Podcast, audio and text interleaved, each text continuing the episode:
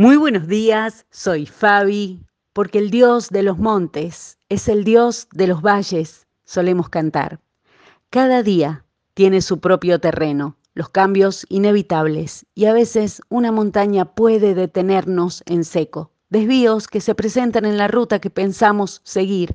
Algunas las subimos, otras podemos rodearlas y en otras se hacen túneles a través de ellas para poder avanzar.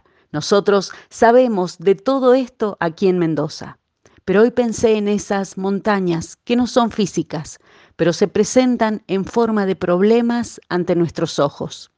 Son cosas externas que nos suceden, llegan a nuestra vida sin permiso.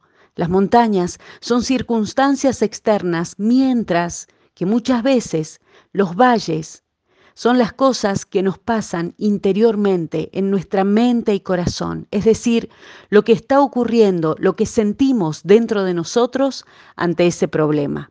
Los valles pueden ser el resultado de una montaña recién levantada delante de tus ojos.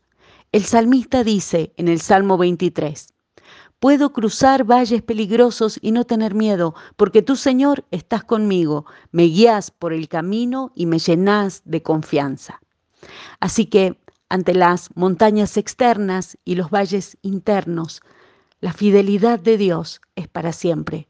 Aunque no lo sientas del todo, esa es la verdad que permanece firme ante las montañas del día y los valles del corazón. Y lo que es verdad, es verdad.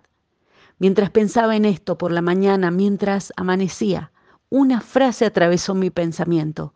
Fabi, Dios te dio pies no para que te quedes atascada ahí, no para que te quedes paralizada mirando la montaña y los problemas, ni la inmensidad de un valle que parece que no termina nunca.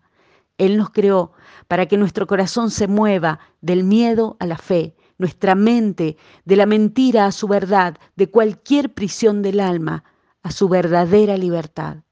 Así que, caminante, las montañas y los valles van y vienen, donde estás hoy no es donde estarás para siempre. Y hay días en que necesitamos que alguien nos lo recuerde.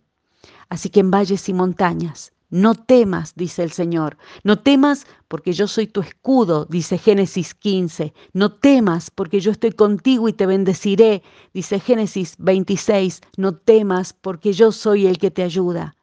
El llamado a seguir adelante no es porque seamos más fuertes o más inteligentes, es una promesa, un recordatorio que ante montañas y valles no tengo que tener miedo, porque Dios, siempre y sobre todo Dios. Que así sea en su nombre. Amén.